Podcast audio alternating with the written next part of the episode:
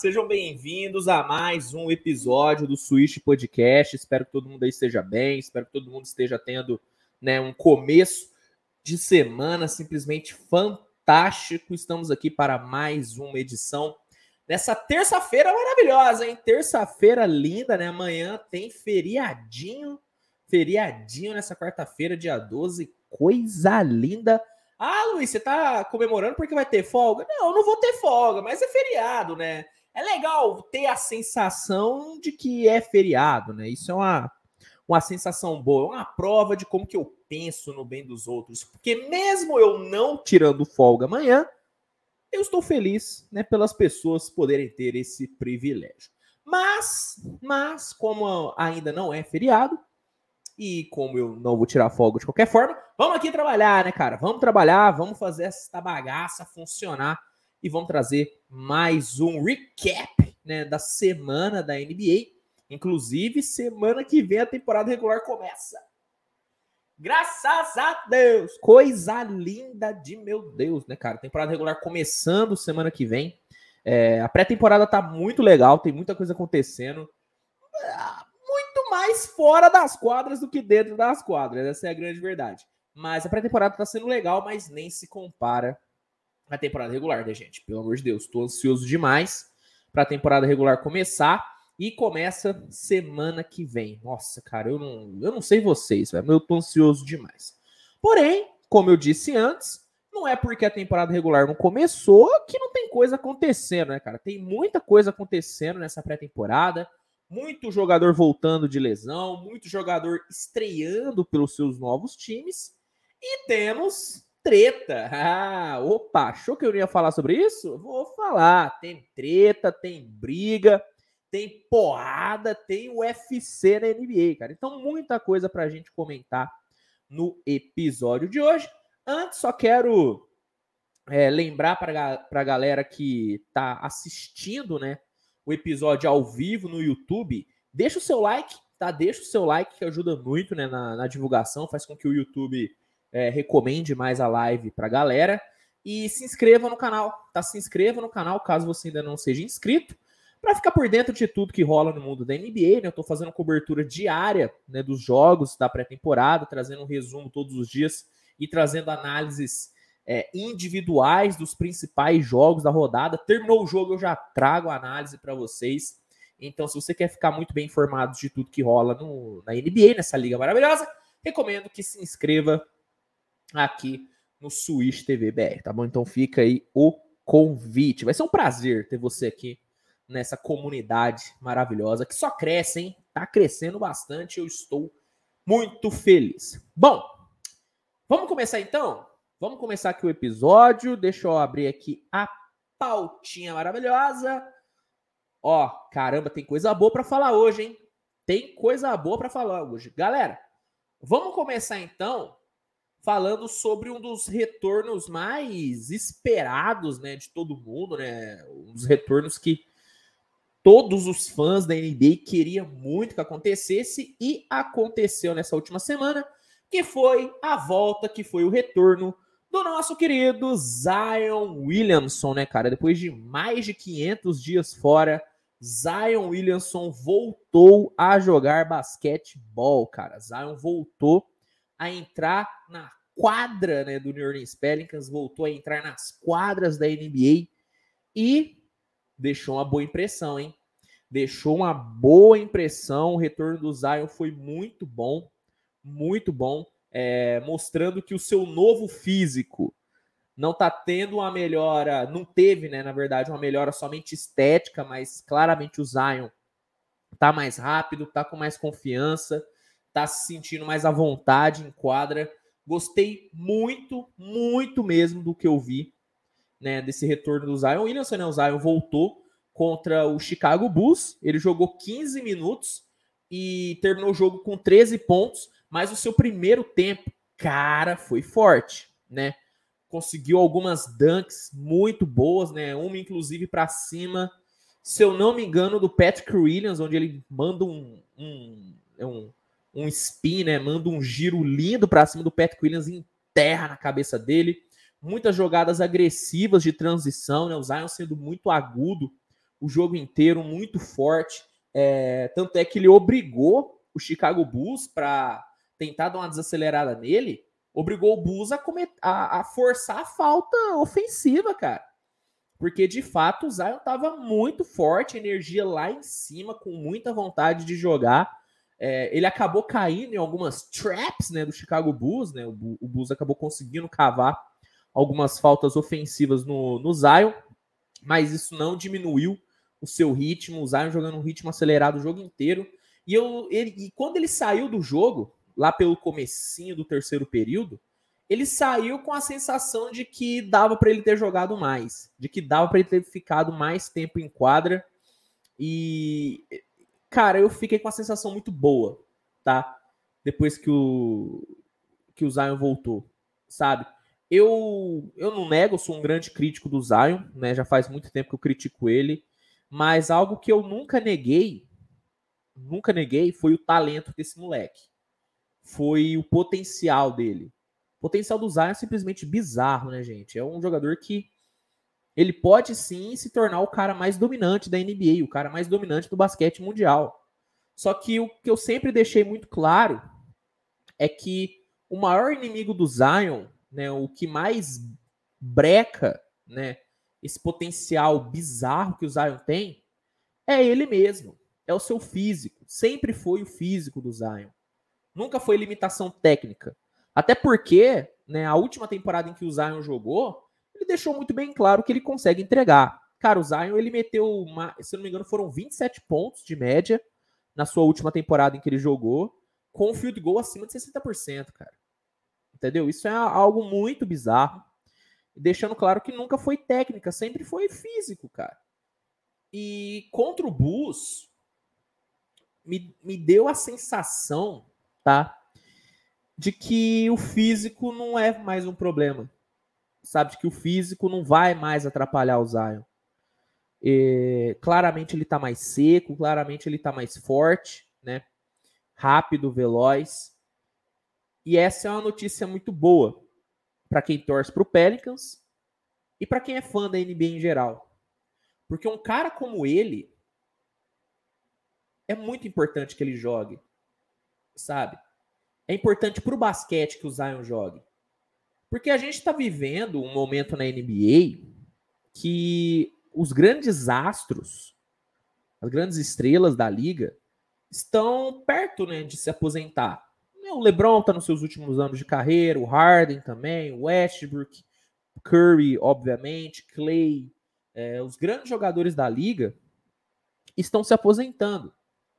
Claro que a gente tem alguns outros caras que já garantiram seu espaço e que vão dominar a liga quando esses caras saírem, como Yannis Antetokounmpo, né, o próprio Luka Doncic, Jamoran, Jason Tatum. Esses caras vão assumir o protagonismo. Só que o Zion, ele é um cara que, ficando saudável, podendo jogar, ele é um cara muito diferente, sabe? Ele é carismático pra caramba, tem jogadas de muito efeito. O Zion é o tipo de jogador que eu vejo sendo o rosto da liga, entende? Só que para ele conseguir fazer isso, ele tem que conseguir jogar. E para mim ficou claro na entrevista pós-jogo dele contra o Bulls, de que ele está muito afim de fazer tudo para poder jogar, de se dedicar de fato, de não ter sobrepeso, de não arriscar ter uma nova lesão. Claro que daqui dois meses, talvez, é, essa, esse trecho aqui do podcast seja colocado contra mim, porque talvez o Zion se machuque, porque ele tem uma, uma predisposição à lesão. Só que o sentimento que me deu, e aí é totalmente algo lúdico, não é nada né, comprovado, não é nada, não é um, um laudo que foi me dado na minha mão, mas o que o sentimento que eu fiquei, cara, é que ele tá muito afim agora. De que ele entendeu o potencial que ele tem e o que ele pode entregar. Não sei, cara, eu tive essa sensação, sabe, depois da estreia dele. É, como eu disse, tecnicamente ele jogou muito bem, foram 13 pontos, mas a sensação que deu era que ele tinha 20, 25, porque ele teve uma dominância muito grande. Em vários momentos ele fez o que quis dentro do garrafão do Bulls. Algo simplesmente impressionante. Tá bom que o garrafão do Bulls não é lá grande coisa, mas é o Chicago Bulls, né? É uma franquia muito forte. O Zion conseguiu ter um desempenho muito grande. Dei uma decepcionada com o segundo jogo dele contra o Pistons. Não vou negar. Não vou negar. Eu dei uma decepcionada. O Zion não foi lá grandes coisas, jogou ali mais tempo, 20 minutinhos. Mas não foi um jogo que você olha e fala: caramba, mas o Zion jogou bola, hein? Nossa, o Zion jogou bola. Não, não, não foi, sabe? Não foi. Eu, eu, deixa eu até pegar aqui o, as stats né, do, do nosso do nosso menino Zion.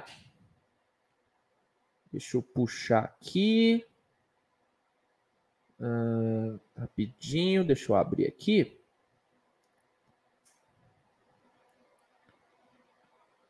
Tá. Vou pegar aqui.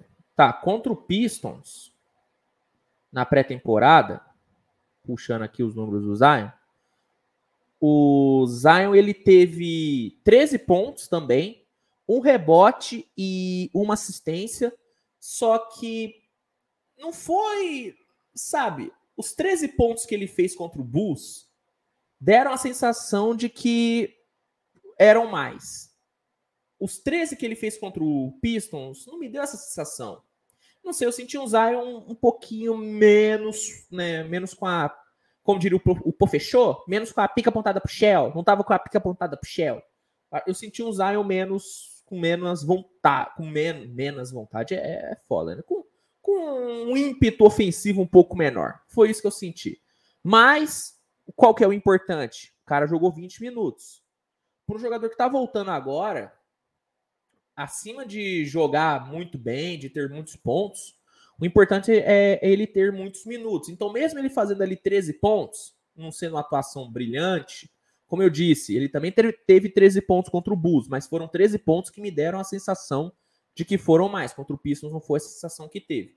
Mas apesar dele ter tido somente 13, 13 pontos, é, o importante foi ele ter jogado 20 minutos. Isso foi mais importante. E contra San Antonio, onde o Willie Green não quis forçar muito usar o Williamson, isso ficou muito claro. Né? Ele jogou 24 minutos, jogou mais tempo, só que o Willie Green picotou muito né, o, o jogo do Zion. O Zion jogava cinco minutinhos, tirava ele, rodava um pouco mais. Trey Murphy jogando mais minutos do que o Zion, tendo uma minutagem um pouquinho maior. É, foram 24 minutos ao todo. E ele terminou com 8 pontos, oito rebo é, nove rebotes e cinco assistências. Não foi um grande jogo, né? Não foi um grande jogo, mas foram 24 minutos, né? Então, eu tô gostando muito, tá? Do que eu tô vendo do Zion até aqui. O retorno dele tá sendo bom, na minha opinião, tá? Tô gostando muito do que eu vi. Fisicamente, tá muito bem tecnicamente executando movimentos muito plásticos, muito bonitos e sendo eficiente. Na defesa, fazendo o seu feijãozinho com arroz. O Zion não é um defensor absurdo, ele é um cara que, por ter um atleticismo muito elevado, ele consegue jogadas de efeito, consegue jogadas de impacto, mas analisando defesa em si, um contra um, ele não é lá um grande defensor, mas ele tem feito partidas ok, defensivas. Então, eu tô gostando, cara. Estou gostando muito do que eu vi do Zion Wilson até aqui. E a tendência é que ele melhore. Né? O Willie Green tá botando ele mais minutos, mesmo dando uma descansada nele em alguns momentos, está deixando ele jogar mais à vontade, tá dando um tempinho maior para ele, tá deixando ele, sabe, pisar na água, pisar na piscina para ver se a água tá boa. É isso que o Willie, o Willie Green tá fazendo. E para mim é a decisão correta, não tem que precipitar, não tem que se afobar. O moleque tá voltando agora, tem que dar tempo ao tempo. Tem que dar tempo ao tempo. E os minutos que ele tá tendo, ele tá correspondendo. Né? E o jogo dele contra o Bulls, para mim, foi o melhor dele até aqui. Jogando muita bola, gostei muito do que eu vi do nosso menino Zion Williamson. Zion is back, né? Como diz aí, né, no, no título do episódio. Zion is back. Bom, fechando aqui o assunto Zion, né, o Luiz Henrique até falou, né? Melhor skin do moleque até agora. Concordo, cara. O melhor físico do Zion até aqui. Vamos aqui para o próximo tema, né? Antes, galera, deixa eu só lembrar vocês que é, que as perguntas e superchats de vocês serão respondidos no final do episódio, tá? Podem mandando suas perguntas, mandando seus comentários, que eu vou separar aqui os melhores e responder no final, tá? E, e responder no final. Então, mande aqui suas perguntas, superchats. E lembrando que hoje, no finalzinho, teremos ali 15 minutinhos de momento aleatório, onde eu vou responder as perguntas não relacionadas a basquete. Então, conselho amoroso, conselho de vida, conselho profissional, né? Se você quiser saber minha opinião sobre algum outro esporte, alguma outra coisa, já fica pensando que no final, no momento aleatório, eu irei trocar essa ideia mais pessoal com vocês. Né? Então, fiquem até o final, vale a pena, vale a pena ficar até o final. Fechou? Bom, próximo tema. Próximo tema. Bom, Donovan Mitchell, né? Vamos falar do Donovan Mitchell. Donovan Mitchell estreando pelo Cleveland Cavaliers nessa última semana. Né? Dois jogos contra o Philadelphia 76ers. É, vimos o Donovan pela primeira vez vestindo a camisa do Cavs e vamos falar a verdade, o homem ficou bonito naquela camisa, hein? Nossa, ficou linda naquela camisa é, não é vinho, né? É um bordô, né? Uma camisa um pouquinho bordô do Cleveland Cavaliers. Coisa linda. O homem ficou maravilhoso e o seu primeiro jogo foi empolgante, né? Me empolgou muito o Donovan Mitchell no primeiro jogo contra a Filadélfia. Ele jogou 19 minutos, teve 16 pontos e 5 assistências, sendo muito participativo durante o jogo inteiro, né? A gente viu o Donovan Mitchell é, armando o jogo, sendo muito incisivo, cortando muito em direção à cesta, arremessando, ajudando na defesa, coordenando seus companheiros de equipe. Foi um, um Donovan Mitchell, sabe, muito, muito, muito ativo, com um bom volume ofensivo, né? Apesar da derrota do Cavs, o Mitchell jogou bem, jogou bem. Eu gostei das formações, inclusive, que o, que o JB, né, treinador da equipe do Cavs, colocou né, um time bem espalhado, colocando o Carlos Lever no time titular, e aparentemente essa é a ideia mesmo de jogo do, do Brickstaff, é botar o Carlos Lever para ser o small forward dessa equipe, para deixar realmente Mitchell, Garland, todo mundo livre, todo mundo livre. E eu gosto dessa ideia, acho arrojada, acho arriscada defensivamente, mas é uma ideia arrojada e eu admiro treinadores arrojados, treinadores que arriscam por isso que eu gosto muito do Nick Nurse, por isso que eu gosto muito do Monte Williams, são treinadores que arriscam. E o JB está se mostrando um treinador dessa linha também. Donovan Mitchell rendendo bem. O seu segundo jogo, que foi ontem, né? Que foi na segunda-feira contra o Sixers, também contra o Sixers, né? Eu não gostei muito. Tá. É, o Mitchell, ele foi. Cara, ele não, ele não. Ele não teve o mesmo volume que ele teve no primeiro jogo. Tá? jogou mais minutos, jogou 28 minutos, então ele teve tempo suficiente para render mais, só que ele rendeu bem menos. Né? Enfrentando um Sixers sem o Joel Embiid, Donovan Mitchell teve 11 pontos e 5 rebotes, cara. Só que, assim, ele ele poderia tá, terminar o jogo com 11 pontos, mas eu senti que ele ele não tava, sabe, não tava assumindo muito a responsabilidade. Entende o que eu tô dizendo? Você não via ele pegando a bola toda hora e tentando uma jogada num contra um, tentando arriscar, tentando explorar o garrafão dos Sixers. Você não, eu não vi o Donovan Mitchell assim. Quem eu vi chamando essa responsabilidade foi o Darius Garland no, a partir do segundo período. O Mitchell não, cara. O Mitchell muito passivo, né? Se a bola chegasse, ele tentava fazer uma jogada, mas pouco incisivo. Se a bola não chegasse, ele não ia atrás dela. Eu senti um Mitchell meio assim, né? Assim como eu vi o Zion no jogo contra o Pistons não estando com a apontada pro Shell, eu também senti o Mitchell não estando com a dele apontada pro Shell também. Sabe?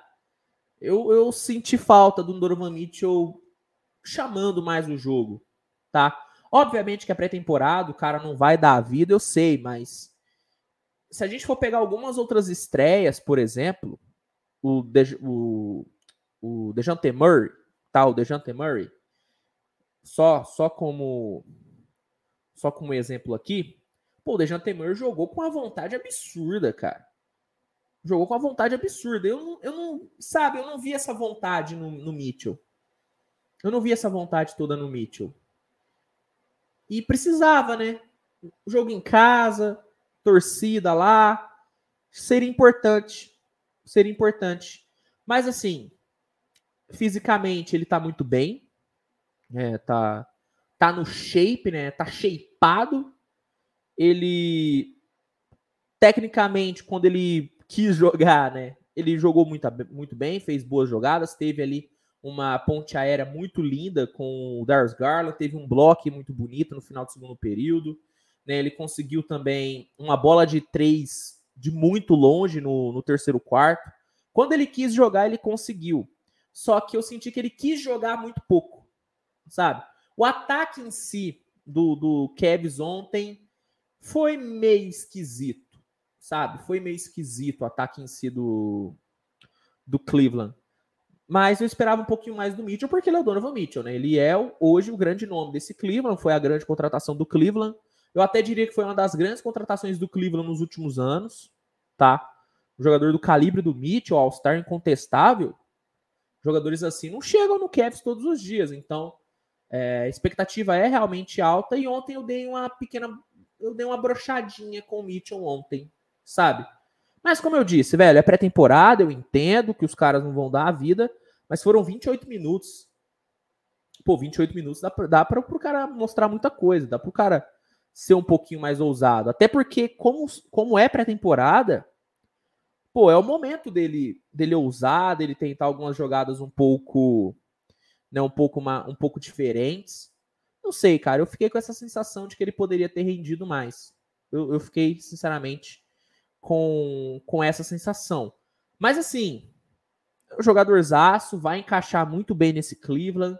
Claramente o Darius Garland é, tá querendo fazer o Mitchell brilhar. Todo momento o Garland busca o Mitchell, busca botar ele no jogo. Isso é importante. É importante o armador ter essa consciência e ter isso na cabeça de que o seu melhor scorer é o Donovan Mitchell. Então é importante você botar ele no jogo, é importante você colocar ele no jogo. É, é eu, eu, acho bom o Garland ter esse pensamento. Mitchell vai dar certo, eu acho muito difícil ele dar errado. É um cara que, se botar em qualquer equipe, ele funciona. Então, não acho que vai ser diferente no Cavs. Fico um pouquinho preocupado, pouquinho preocupado com a defesa do Cleveland jogando do jeito que o Cleveland tem se mostrado né, jogando muito aberto, jogando é, só com o Jared Allen defendendo o garrafão. Eu sei que o Evan Mobley não tá jogando, e isso impacta. Quando ele tiver, vai dar uma melhorada, com certeza vai dar uma melhorada absurda. Só que me preocupa sobrecarregar muito o garrafão do Cavs na defesa, né? Eu acho que talvez botar um Okoro no lugar do Carlos Lever, botar o Lever para ser sexto homem, acho que fortaleceria o starting five inicial e fortaleceria o banco com um cara de 13, 14 pontos de média. Pelo menos essa é a minha visão. Mas, mas, como eu disse, gosto da ousadia, gosto do, do jeito arrojado do JB de montar o time. Montando o time assim, sendo ousado, tem crédito comigo. Eu dou o benefício da dúvida. Mas, sabe, me preocupa um pouquinho. Me preocupa um pouquinho. É um jogo, um estilo de jogo, é uma formação que vai ajudar muito o Mitchell, porque ele vai ter muita liberdade para flutuar dentro da quadra, mas eu acho que o preço que o Cleveland vai pagar na defesa talvez seja muito alto. Mas só vamos saber quando o Cleveland botar essa escalação em quadra, tendo o, o Evan Mobley e tendo um pouquinho mais de rodagem, né? Vamos esperar um pouquinho mais para decretar se essa lineup é certa ou é errada. Eu vou esperar um pouquinho mas que me deixa um pouquinho preocupado. Isso me deixa sem dúvida nenhuma, tá? Bom, próximo tema. Próximo tema, vamos de Vamos de Lakers, né? Vamos de Lakers, o inimigo do resultado.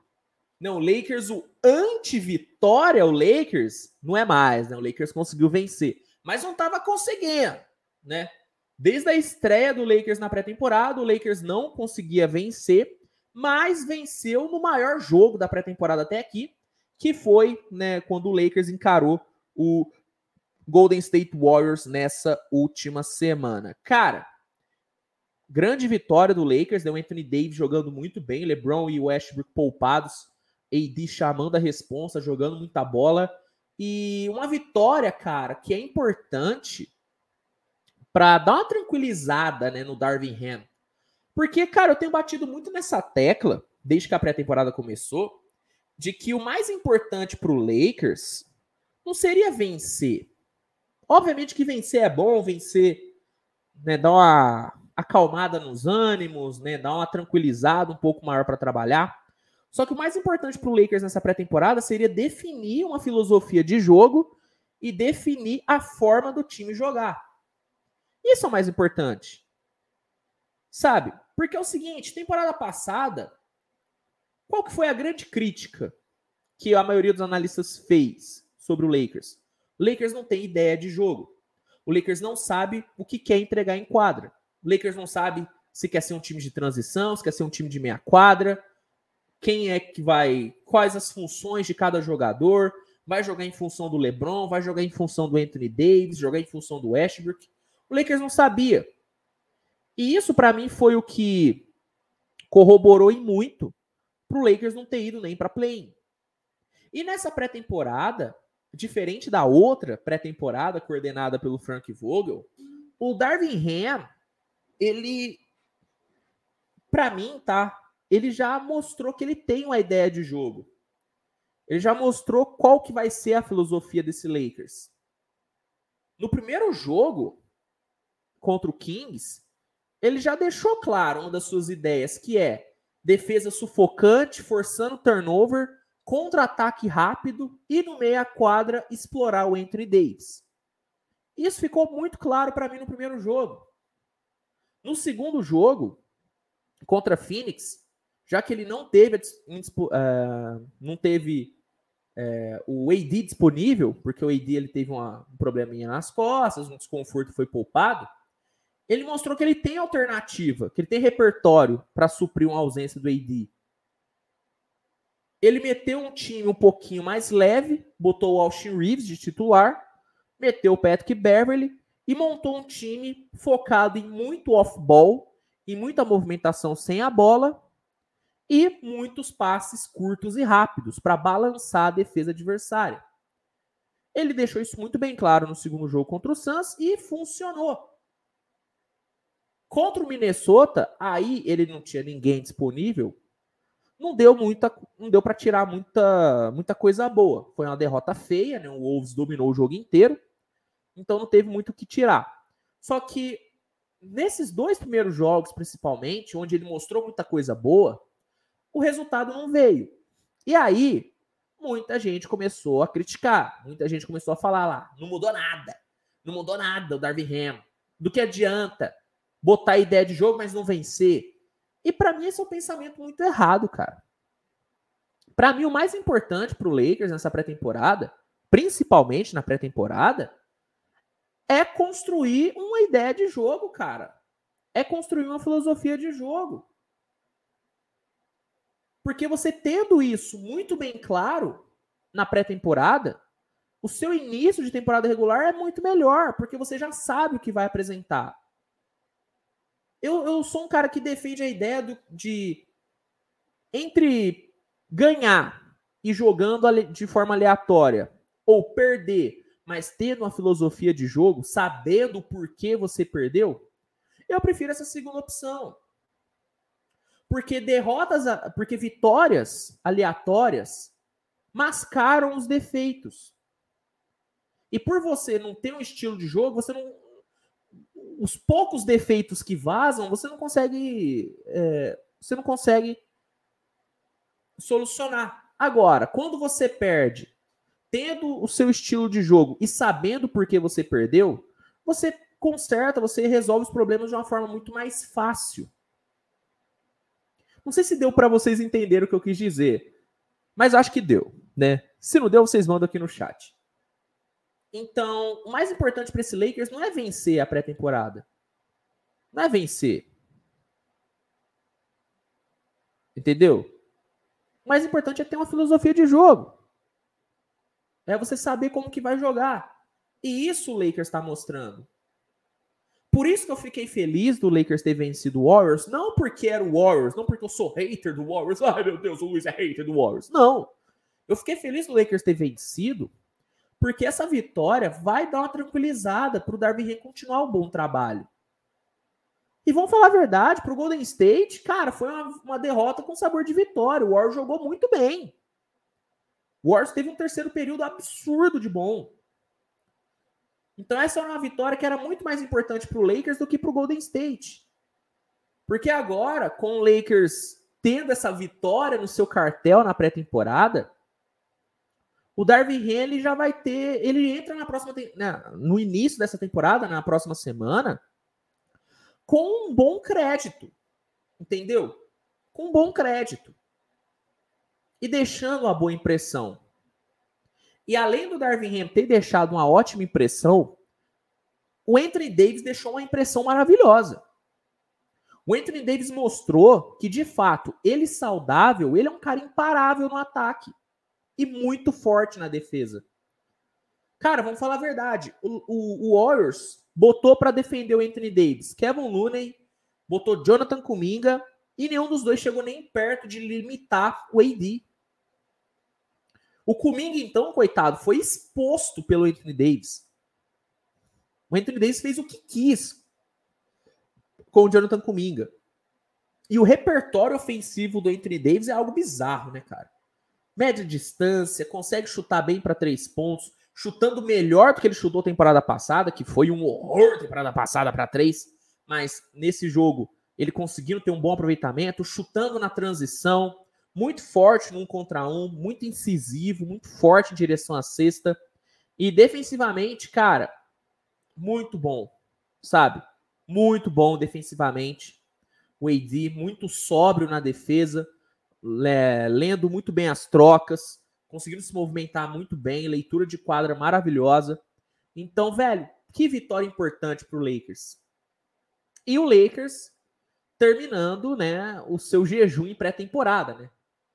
O Lakers não ganhou nenhum jogo na pré-temporada passada, não vinha ganhando nenhum nessa também, mas, mas nessa última semana ele né, quebrou esse jejum, quebrou esse tabu e conseguiu uma vitória muito importante contra o Golden State. Então, como eu disse, o mais importante para esse Lakers não era vencer. O mais importante para esse Lakers era mostrar uma identidade de jogo. E depois da vitória do Golden State, depois da vitória contra o Golden State, o Lakers conseguiu duas, essas duas coisas maravilhosas. Conseguiu vencer e conseguiu mostrar uma identidade de jogo. Para mim, o Lakers já sai dessa pré-temporada como um dos grandes vencedores, por ter conseguido estruturar e botar em prática uma ideia clara de jogo. Ah, Luiz, eu não gosto dessa ideia de jogo. Eu acho que a ideia é ruim. Beleza, mas você tem uma ideia agora de jogo para criticar. Antes, nem isso você tinha.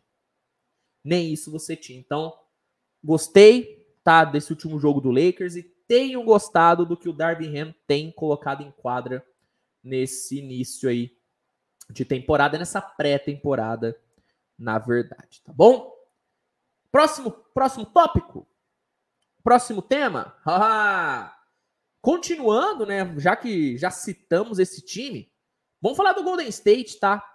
Ó, eu não vou me, me estender muito no assunto da treta do Golden State Warriors, porque tem vídeo pra caramba no canal sobre isso, muito vídeo mesmo.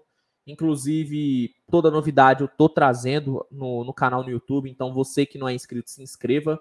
Mas óbvio que eu não podia deixar de falar, porque foi o grande assunto dessa semana o grande assunto desse mês, né, na verdade. Então não tinha como eu não comentar. Bom, só dando uma pincelada para quem não sabe. Durante o treinamento, German Green e Jordan Poole se estranharam, né? O German Green perdeu a cabeça, acabou dando um soco no Jordan Poole e no dia seguinte o vídeo vazou na TMZ e aí muitas críticas começaram a ser feitas, muita gente cobrando uma atitude do Golden State. muita gente cobrando a suspensão e muitos até a dispensa do German Green. E aí o German Green veio a público, deu entrevista e lá ele disse que é, reconheceu o seu erro, pediu desculpas ao Jordan Poole e anunciou que iria se afastar do elenco por conta própria, sem ter, sem ter uma data certa para voltar, né? Resumidamente foi isso que aconteceu, essa foi a treta até aqui. Jordan Poole voltou a jogar pelo Warriors, né? Ele jogou contra o Lakers, jogou muita bola inclusive. Foram 25 pontos e 18 pontos no terceiro período, jogou muita bola, né, mostrando que tudo tá bem, que tudo segue normal. E a situação do Warriors hoje é essa: é, Jordan Poole no elenco, treinando, jogando, e o German Green afastado por tempo indeterminado. Falando sobre alguns efeitos, tá? Dessa treta no Golden State. Bom, sempre com um problema desse é exposto ao grande público, acaba gerando uma grande repercussão. Porque uma coisa é você analisar uma briga entre dois companheiros de equipe sem saber de fato o que aconteceu, sem ter a imagem do que aconteceu. Outra coisa é você analisar, é você criticar tendo a imagem. O peso da crítica muda e a intensidade também.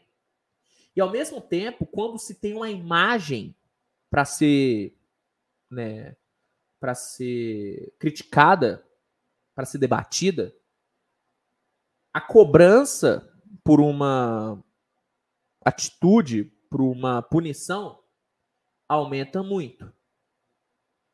E nesse ponto, eu quero fazer uma crítica, né, ao a diretoria do Golden State, tô aqui banindo aqui um bot, acabei de banir o bot. Queria fazer uma crítica, né, à diretoria do Warriors, porque quando o vídeo vazou, a primeira atitude da diretoria do Golden State, ao invés de ser dar uma punição pro German Green, que até agora não foi dada, isso tem que ser dito, não foi dada uma punição do German Green, a primeira atitude da diretoria do Golden State foi buscar a pessoa que vazou o vídeo. Não estou dizendo que não tem que buscar e não tem que achar quem vazou o vídeo, porque tem que achar. Claramente foi alguém da equipe. E tem que punir também, tem que punir. Mas não deveria ser essa a prioridade do Warriors. A imagem que o Warriors passou, a impressão, né, dizendo melhor que o Warriors passou, foi que o time está muito mais preocupado em quem vazou a agressão do que quem fez a agressão. Wars ficou muito mais indignado pelo vídeo ter vazado do que pelo Draymond Green ter agredido o Jordan Poole. E isso é um absurdo. Isso é um absurdo. É terça-feira, dia 11 de outubro, no momento da gravação desse episódio, e o Draymond Green ainda não foi punido. Draymond Green não foi multado. Draymond Green não foi suspenso. Ah, não, Luiz, mas ele foi afastado. Não, ele se afastou. Não é que o Warriors chegou e falou, Green, você tá afastado. Não, ele pegou e falou, vou me afastar. Acho que vai ser melhor pro time. O que foi uma atitude muito boa, tá? Não acho que ele tá errado, não. Para mim, ele tá muito certo em se afastar. Mas não foi o Warriors que fez isso. E não vem com esse papo de, ah, não, Luiz, mas essas brigas acontecem em todo time. Tá, mas não é em todo time que vaza. Ah, então tem que ser resolvido só porque vazou? Não, tinha que ter sido resolvido antes. Só que agora que o vídeo vazou, tem que ser resolvido o mais rápido possível. Entende? E me impressiona muito a NBA não ter feito nada ainda. Porque uma coisa é a liga não se não se né, não se pronunciar esperando uma uma atitude do Draymond Green, esperando uma atitude do Golden State. Outra coisa é a liga enxergar a franquia não fazendo nada e ficar quieta. Para mim, para mim, tá na hora da NBA entrar na parada. Tá na hora da NBA chegar no Warriors e falar: "E aí, Golden State, não vai punir o cara não?" Porque não punir o Draymond Green não fica ruim só para o Golden State, fica ruim para a NBA também. E a gente sabe que a NBA vive de aparências, a NBA vive de dar a impressão de que é uma liga que comanda tudo. Entendeu? Então me impressiona e me desagrada muito a NBA ainda não ter feito nada. Entendeu?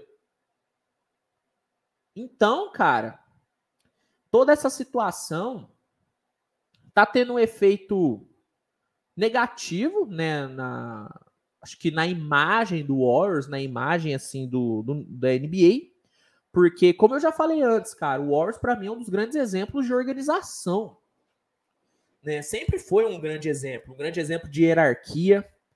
Só que, cara, tá me decepcionando muito a atitude do Warriors. Então, o grande efeito mesmo que tá tendo essa treta é na, na imagem em si da franquia.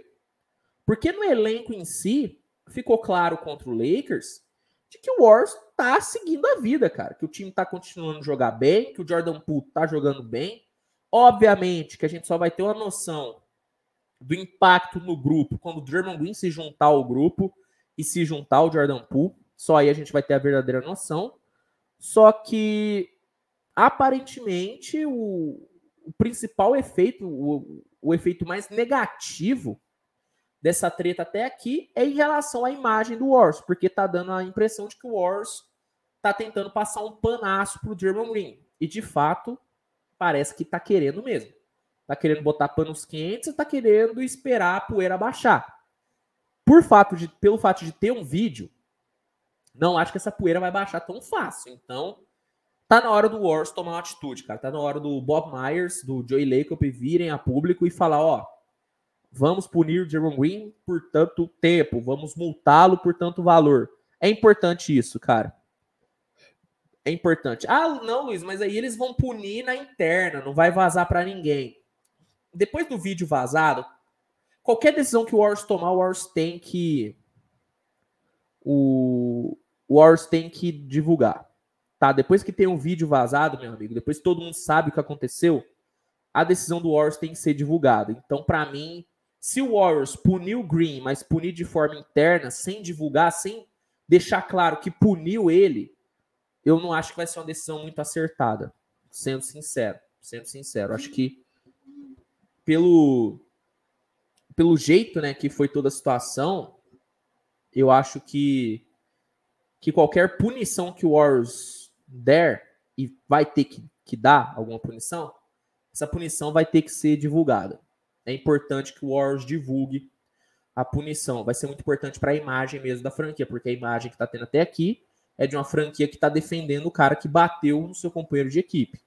E mesmo sendo um, maior, um dos maiores ídolos da franquia, é, sendo um jogador gigantesco para a NBA, um futuro Hall da Fama, não dá para não dá para passar pano para isso.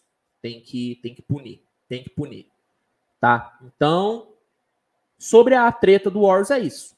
Tá? Como eu disse, eu não vou me estender muito, que eu já falei muito sobre isso no canal. Tem muito vídeo sobre. Mas eu acho importante e seria impossível né, eu fazer um episódio do podcast semanal e não falar do maior acontecimento da semana. Seria né, uma irresponsabilidade minha, porque tem gente que só ouve o episódio, só ouve o podcast, que não me acompanha no YouTube. É estranho a pessoa ouvir o podcast e não me acompanhar no YouTube? É estranho, mas tem gente que é assim. Então é importante eu passar a mensagem para todo mundo. Então, sobre a treta do Warriors, é isso. É isso. Vamos passar aqui para o próximo tópico. Antes, hora do Merchan, hein? Ah, moleque! Hora do Merchan. Galera, o negócio é o seguinte, tá? O canal tá com uma parceria muito legal com o NBA League Pass, tá? Para quem não sabe, o League Pass é a principal plataforma de streaming de jogos da NBA. Lá você consegue assistir todos os jogos da liga ao vivo e sempre com a melhor qualidade, incluindo todos os jogos da pré-temporada. E por conta dessa parceria maravilhosa, eu consigo te oferecer, né, é, graças ao NBA League Pass, sete dias grátis para testar a plataforma, cara. Se você usar o link, tá aqui na descrição, para se cadastrar no League Pass, você consegue sete dias totalmente gratuitos para testar a plataforma E depois desse período de teste, caso você queira assinar o League Pass, tendo o plano mensal e anual disponíveis, você tem desconto nos dois, cara. Então, aproveite essa oportunidade, garanta já o seu League Pass. Temporada da NBA está quase começando, então já garanta o seu. Testa por sete dias e, caso você queira, você ainda vai ter desconto especial nos dois planos. Mas, tudo isso só se você utilizar o link que está aqui na descrição do episódio. Então não perde mais tempo. Fechou o link na descrição, tá bom? NBA League Pass, parceiraço aqui do canal. Fechou? Bom, merchan feito. Vamos aqui para os últimos, os últimos temas da pauta. Daí eu vou responder suas perguntas e vamos fazer uns, alguns minutinhos de momento aleatório. Ó, vamos falar sobre o Brooklyn Nets? Porque é o seguinte, hein, cara. Brooklyn tá começando a me preocupar. Tô começando a ficar preocupado com esse Brooklyn Nets, né? A estreia do Ben Simmons não foi lá essas coisas, né? Foi legal porque o Nash testou o Ben Simmons em várias formações, testando ele de várias formas diferentes. Só que o jogo do Nets contra o Heat foi muito feio. Foi muito feio. Ah, Luiz, mas o, Nets jogou sem o Curry. Beleza, jogou sem o Curry um tempão temporada passada também. E o basquete que o, que o Nets apresentou contra o Heat foi horrível. Não tem poucas palavras aqui. Foi um basquete horrível. O único jogador que teve uma partida decente foi o Kevin Durant, que meteu 20 pontos. 22, perdão, meteu 22 pontos. O restante da equipe do Nets foi horrível, e isso inclui o Ben Simmons. Somente dois jogadores do Nets, tirando o Kevin Durant, tiveram mais de 10 pontos no jogo. Não tem como ganhar assim. E não é só culpa dos jogadores, tá? Isso não é só culpa dos jogadores. Isso é culpa do Steve Nash. Porque o que o Steve Nash fez de cagada nesse jogo do, contra o Miami Heat foi absurdo, cara.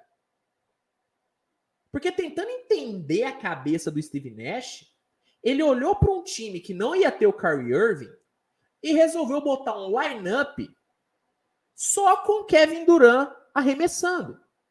Tendo Ben Simmons de armador, ele colocou só um shooter ao lado dele.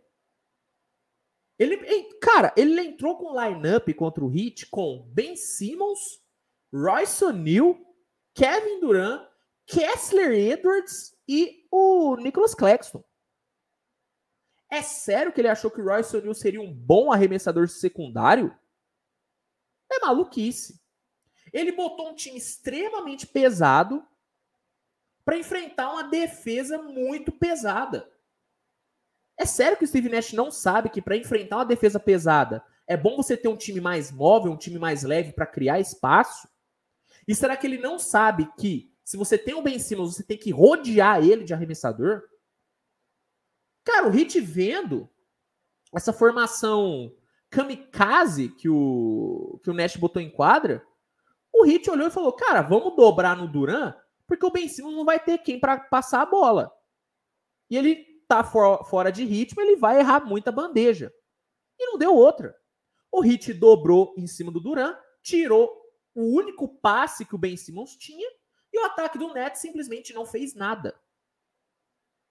E defensivamente, a transição defensiva do Nets foi ridícula. Foi ridícula. Ah, Luiz, mas ah, tava sem o Curry. Irmão, o Curry não impacta na transição defensiva, não. O Curry, ele piora ainda a transição defensiva do Nets. Então, assim, velho, na boa. O elenco do Nets é um elenco bom, é um elenco talentoso, tá? Eu entendo que o Ben Simmons tá fora de ritmo. Kevin Durant amassando. Kyrie Irving, quando ele jogou, jogou bem. É um elenco bom. Só que com o Steve Nash comandando essa, essa operação Iraque no Brooklyn Nets, não vai dar. Não vai dar. Cara, parece que o Steve Nash, ele é um agente infiltrado que quer fazer esse time não dar certo. Cara, na boa, parece que é isso. Porque não é possível que ele realmente achou que seria uma boa ideia meter um line-up daquele. Não é possível. Na boa, eu prefiro que, que ele chegue e fale que ele teve um delírio ao, ao invés dele dizer que realmente queria colocar aquele time em quadra. Porque é preocupante. Um cara que quer ser o treinador de um dos melhores times da NBA, fazer uma cagada dessa no Starting Five e mexer mal do jeito que ele mexeu, irmão, é preocupante. É preocupante. Então, assim, eu começaria a me preocupar com esse Brooklyn Nets, não pelo Kevin Durant, não pelo Ben Simmons, não pelo Curry, mas por conta do Steve Nash. Porque o repertório que esse Steve Nash tem para comandar esse Nets é um repertório muito curto. A única coisa que o Steve Nash aparentemente sabe fazer é mandar o time passar a bola pro Duran e deixar ele resolver. Parece que é isso. Na boa. E a gente não tá falando de um cara que chegou agora no Nets. O Nets já tá há dois anos no cargo. E o time piorou.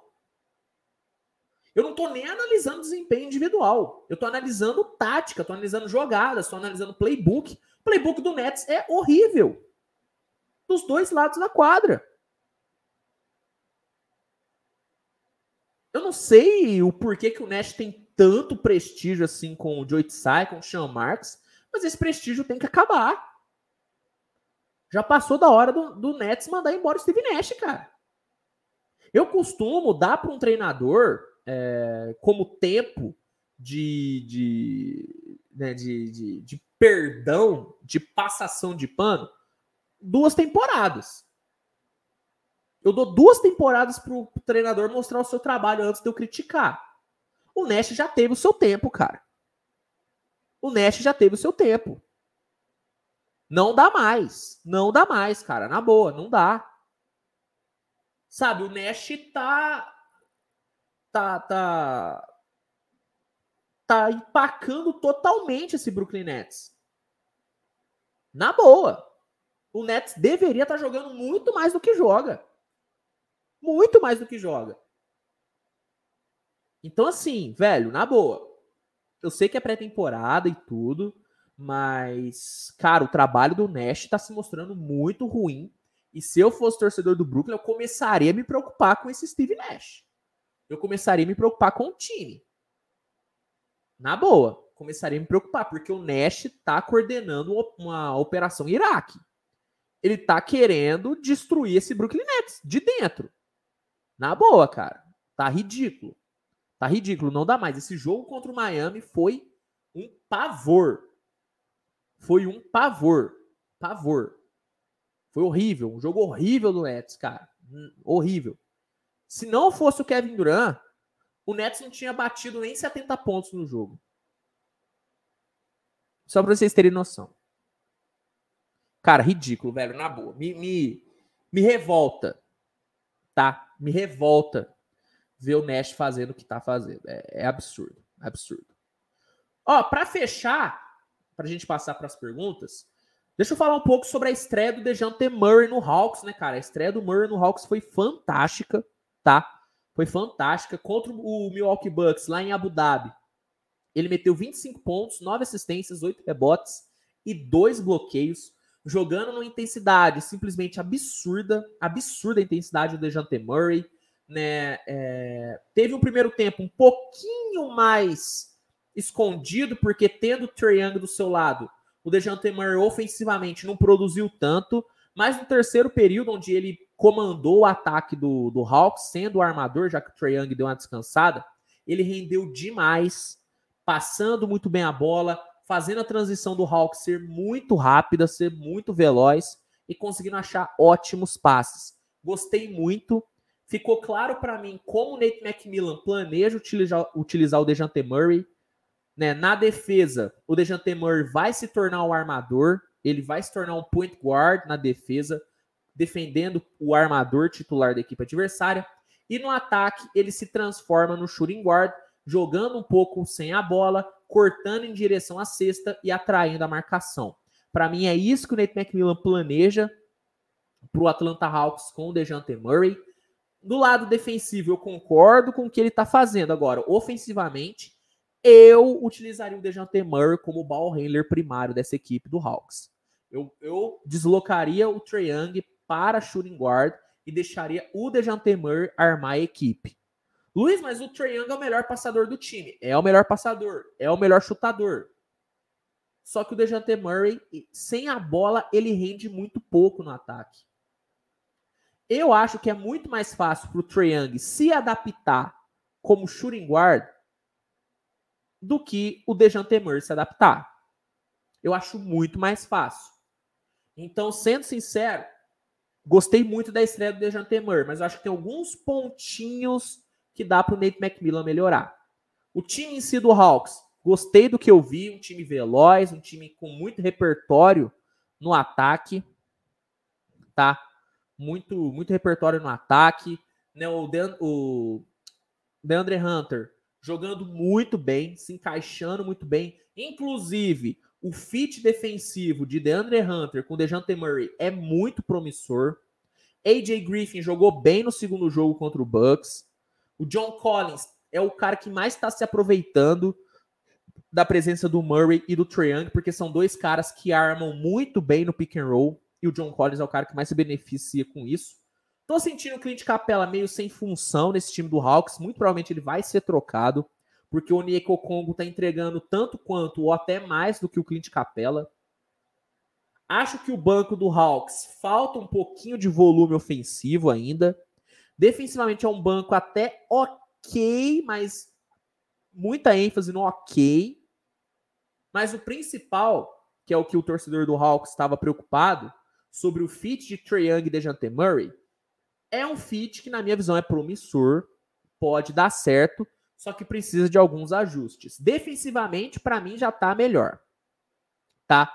Para mim, já tá melhor. Defensivamente. Para mim, é isso que tem que fazer. Esconde o Trae Young e deixa o Dejante Murray marcar por ele. É isso que tem que fazer. Ofensivamente, eu faria um ajuste. Meteria o Trae Young jogando na 2 e botaria o Dejante Murray para ser o playmaker primário da equipe. Tá? Eu faria isso para tentar tirar o máximo dos dois. Porque ofensivamente, jogando como shooting guard, Dejante Murray fica meio limado. Fica meio limado. Então, eu inverteria os dois de posição no ataque. Mas isso é algo que com o tempo o o Nate McMillan vai entender e vai se adaptar da melhor forma possível. Não é algo do dia para a noite. Né? Ele tem tempo para isso. Foram apenas dois jogos, né? Enfrentando um adversário muito bom, enfrentando um ótimo Milwaukee Bucks, enfrentando um ótimo Milwaukee Bucks. Então, muito mérito tá do Hawks ter vencido os dois jogos contra o Bucks. Ah, Luiz, mas no segundo jogo o Yannis não jogou. Beleza, o Dejan Temer também não jogou. E só um detalhe, tá? E só um detalhe. O que o Trae Young jogou no segundo confronto contra o Bucks foi absurdo, hein? Nossa senhora, o que o Trae Young destruiu. O Trae Young queimou todo defensor do Bucks que tentou defender ele, cara. Todos. Queimou o, o Bob Portis, que tomou uma canetaça dele. Queimou o Drew Holiday. E funcionou muito bem. Cara, Trae Young jogou muita bola, cara. Que isso. É que o problema do Trae é ele esquentar. Quando ele esquenta no jogo, ferrou. Entendeu? Ferrou. Ferrou. É, é absurdo. É simplesmente absurdo. Como jogou bola, cara? Como jogou bola? Brincou de jogar basquete, cara. Brincou de jogar basquete. Mas assim, só para fechar. Gostei muito da estreia do Jante Murray. Me empolgou muito. Acho que é uma dupla que pode dar muito certo, só que vai precisar de ajustes. Defensivamente, para mim, tá perfeito. É isso que tem que ser. Ofensivamente, é onde que me pega, é onde que eu fico com algumas dúvidas ainda sobre esse encaixe de Dejante Murray e, é, e, e Trae, tá bom? Ó, encerramos aqui a pauta. Deixa eu responder algumas perguntas de vocês. Daí a gente passa pro pro momento aleatório, tá? Já vão preparando suas perguntinhas pro momento aleatório, tá bom? Já vão separando aí. Ó, primeira pergunta, Diogo Miguel. Luiz, se você tivesse um poder de tirar as regulares lesões do Anthony Davis e conseguir jogar sempre, quem você escolheria para ser seu principal jogador? Embiid ou Anthony Davis? Talento, o Anthony Davis. Eu acho que o Anthony Davis é mais talentoso do que o Embiid. Ó que eu amo o Embiid, hein? Eu amo o Embiid. Só que como talento, eu acho que o AD é mais talentoso. Se eu pudesse, tá? Se eu pudesse tirar as lesões de algum jogador para fazer ele virar meu franchise player, eu tiraria as lesões do Anthony Davis e botaria ele. Hoje eu prefiro o, o Embiid, porque o Embiid joga mais, tem conseguido se recuperar bem das lesões de uma forma mais rápida né, tá perdendo um pouco os jogos, então eu confio mais no Embiid e gosto muito dele. Só que se o AD não se, lesionasse, não se lesionasse tanto, entre ele e o Embiid, eu preferia o AD sempre, cara. Eu acho o AD muito talentoso. Para mim, ele é um dos jogadores mais talentosos dessa última geração da NBA, cara. Na boa, o AD é muito absurdo, muito absurdo. Eu iria de Anthony Davis, caso ele não se lesionasse, tá bom? Wilker WGC, Jalen Williams do OKC. Você sabe informar se ele tá jogando bem? O Jay tá jogando bem, cara. Ele é um jogador padrão, arroz com feijão, faz o simples bem feito. Não é nada espetacular, tem um, um, um teto bem baixo, mas tem uma boa produção hoje. É um jogador ok. É um jogador ok. Tá bom, Wilker? Valeu pela pergunta, irmão. JM, tem espaço para o Okoro nesse time ou vira um sexto homem de luxo?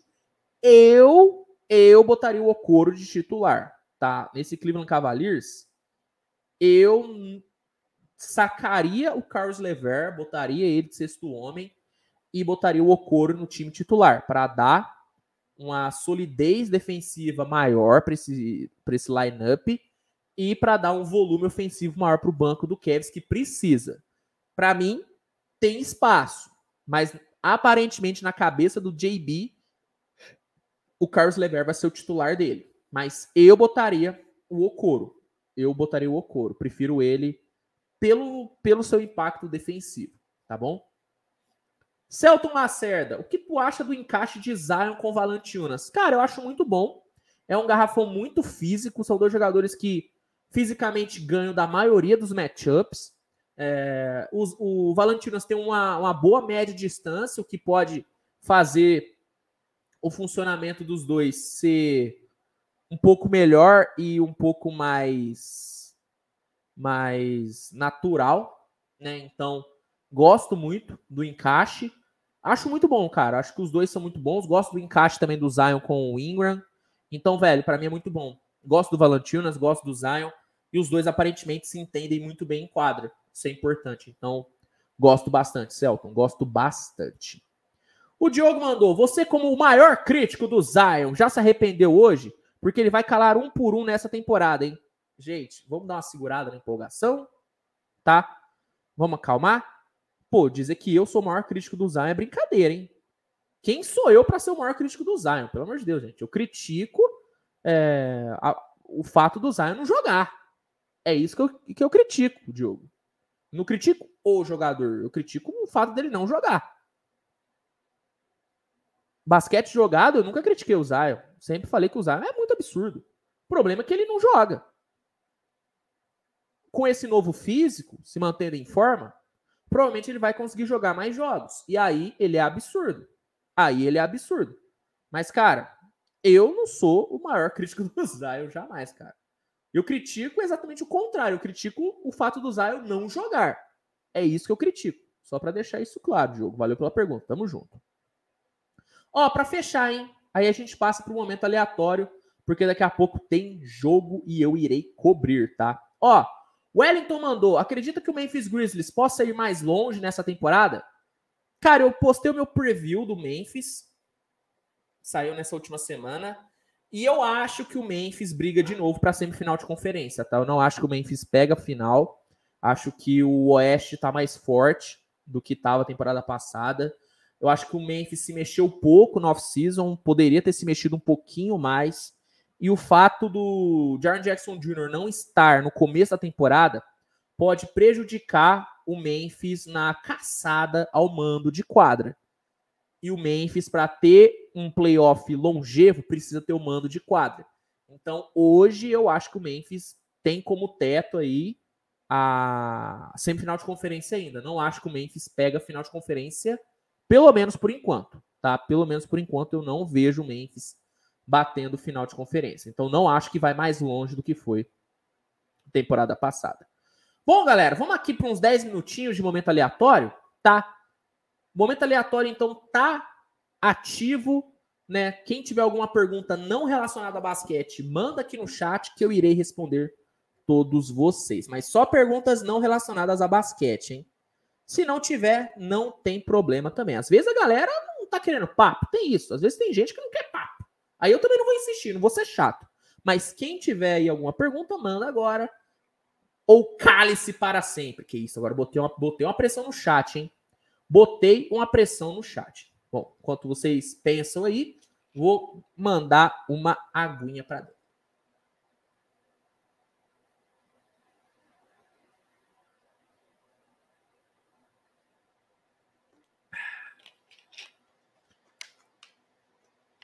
Hidratem-se, hein? Hidratem-se, galera. Ó. Eliel mandando, perguntando para qual time de futebol eu torço, irmão. Eu torço para o Corinthians, né? Torço para o Corinthians. Estou aí na ansiedade pela final da Copa do Brasil. Também estou, né, cagado, né? Porque fico com medo simplesmente absurdo. Fico com medo simplesmente absurdo. João Rodrigues pediu para mim responder a, a última pergunta dele. Diogo, você está querendo saber sobre os favoritos do leste e oeste antes de começar? Cara, eu vou fazer um vídeo sobre isso, tá? Eu vou fazer um vídeo listando os meus favoritos das duas conferências, tá? Então, não irei responder para manter o, o suspense para o meu vídeo, mas fica tranquilo que eu vou fazer um vídeo trazendo os meus favoritos das duas conferências, tá, Diogo? Só para deixar claro. Valeu pela pergunta, mas eu vou fazer um vídeo sobre esse tema, então não vou dar spoilers aqui, tá bom? O Henrique mandou o seguinte: é de qual estado e cidade? Irmão, sou de Minas Gerais. Sou de Minas Gerais, irmão. Sou de Minas Gerais, sou de Uberaba. Uberaba, coisa linda, cidade maravilhosa, cidade quente pra caramba. Mas uma cidade boa, uma cidade boa. Tamo junto. Valeu pela pergunta, Henrique. Cláudio, quem você acha que leva a Libertadores? Velho, o favorito é o Flamengo, mas eu não duvido do Big Phil. Né? O Big Phil treinando o Atlético, não duvido. Mas o Flamengo é favorito, né, cara? Flamengo é favorito. É, Cássio Oliveira, cara, odeio os Bears. Difícil ser torcedor dos times de Chicago. Abraço, brother. É, meu amigo. É difícil a situação do Chicago Bears, hein, cara? Né? Para quem acompanha a NFL sabe que o Chicago Bears está numa situação complexa, né, com seu com seu quarterback, né, cara? O Justin Fields simplesmente horroroso nessa temporada, expectativa enorme em cima do Fields e não tá entregando nada, hein, Cássio? Tá difícil realmente a situação do Bears. Eu estaria preocupado. Como torço pro Kansas City Chiefs, eu tenho uma Holmes, né? e eu tô feliz, eu tô feliz na merda, com. Pelo menos o meu time da NFL tá me dando alegria, né? Pelo menos isso, né? Oklahoma, pelo amor de Deus, Oklahoma, me ajuda! Diogo Rodrigues, hambúrguer ou pizza? Cara, apesar de eu ter comido hoje um belo um hambúrguer, um belo do hambúrguer, eu sou time pizza, cara. Gosto muito de uma pizza. Sou fã, sou fã de uma pizza, irmão. Adoro uma pizza, Diogo. Eliel, sou novo aqui no seu canal, mas já estou curtindo muito. Tamo junto, Eliel. Valeu demais pela moral. Obrigado aí por acompanhar os vídeos, acompanhar aqui o conteúdo. Tamo junto. Obrigado mesmo, velho. Tamo juntasso. É... José Emanuel Batista Miranda. Chave ou Iniesta? Pô, difícil, hein, velho? Cara, eu acho que o Chave ele era mais cerebral. O Iniesta ele era mais plástico, tá? Então eu vou de Iniesta. Eu, pro meu time, eu prefiro o Iniesta. Mais plástico, mais decisivo, mais finalizador. eu vou de Iniesta? Entre Xavi e Iniesta, eu vou de Iniesta, José. Boa pergunta, hein? Uma boa discussão, inclusive. É... Wellington SR. Não entendo nada de futebol americano. Fui assistir outro dia e fiquei perdido. Ó, vai por mim. É difícil no começo, tá? Tem muita regra, é muita paralisação. É meio complexo. Mas, mas, quando você entende, irmão, é muito da hora de acompanhar. Principalmente para quem gosta de estatísticas, para quem gosta de números. Eu sou apaixonado em estatísticas e números, tanto que eu sempre tento trazer nos conteúdos que eu faço aqui no canal. Eu adoro NFL, cara, adoro futebol americano por conta disso. Eu, eu amo. É difícil no começo, mas depois, é... mas depois você, quando você entende, você se apaixona, cara. É maravilhoso, é maravilhoso. O CR7 ou Messi? Messi, eu sou o time Messi. Eu sou fã do talento. Sou fã do talento. Djokovic ou Nadal? Djoko, né? Djoko. Acho que o Djoko é mais genial do que o Nadal. O Nadal é muito dedicado, ele é muito, muito bom. Só que o Djoko, ele é gênio. Ele, Djoko, ele é gênio. Mas eu sou fã mesmo do Federer, tá? Sou fã do Federer e do André Agassi, tanto é que eu tenho a biografia do André Agassi e o cara é era bizarro e a melhor biografia que eu já li na minha vida, sem dúvida nenhuma. Lucas, o que tu tá achando do Falcons esse começo de season? Cara, surpreendente, hein, velho? Eu, sinceramente, não esperava nada do Atlanta Falcons, tá? Um time que para mim entra em reconstrução. Só que até que o Marcos Mariota tá jogando bem de quarterback, hein, cara? O Mariotinha conseguindo conectar bons passes, a equipe funcionando bem, a defesa do Falcons relativamente bem. Cara, tô gostando do Falcons. Não acho que pega pós-temporada, mas, velho, tô gostando do que eu tô vendo do Falcons até aqui. Time divertido de se assistir, time muito dinâmico. Cara, tô gostando. Tô gostando pra caramba. Tatiana mandou, te acompanha há muito tempo, sempre vejo seus vídeos, sou super fã do Golden State. Que isso, pô. Obrigado mesmo.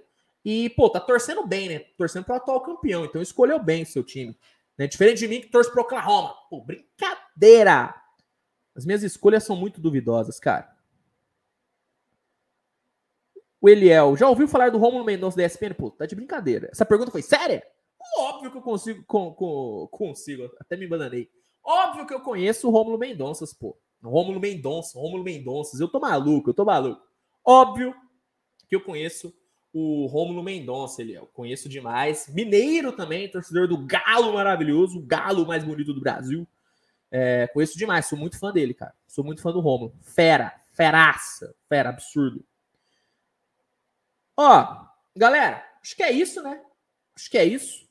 Né? Já me embananei para falar do, do Rômulo Mendonça. Acho que tá na hora de terminar o episódio. Acho que tá na hora de terminar o episódio. Galera, obrigado demais, tá? por mais uma por mais um episódio, por mais uma semana, né? Por mais uma semana aqui presente, né, aqui no Switch Podcast. Lembrando, Switch Podcast toda terça-feira ao vivo a partir das 19 horas aqui no YouTube. Então já deixa anotado aí na sua agendinha, tá bom? Lembrando, tá? Quem tá no YouTube e não deixou o like, deixa o like que ajuda muito, se inscreve no canal ativa a notificação, porque hoje ainda teremos muito vídeo nessa madrugada. Né? Tem Warriors em quadra, hoje tem Brooklyn Nets também em quadra, então vou cobrir os dois jogos aqui no canal.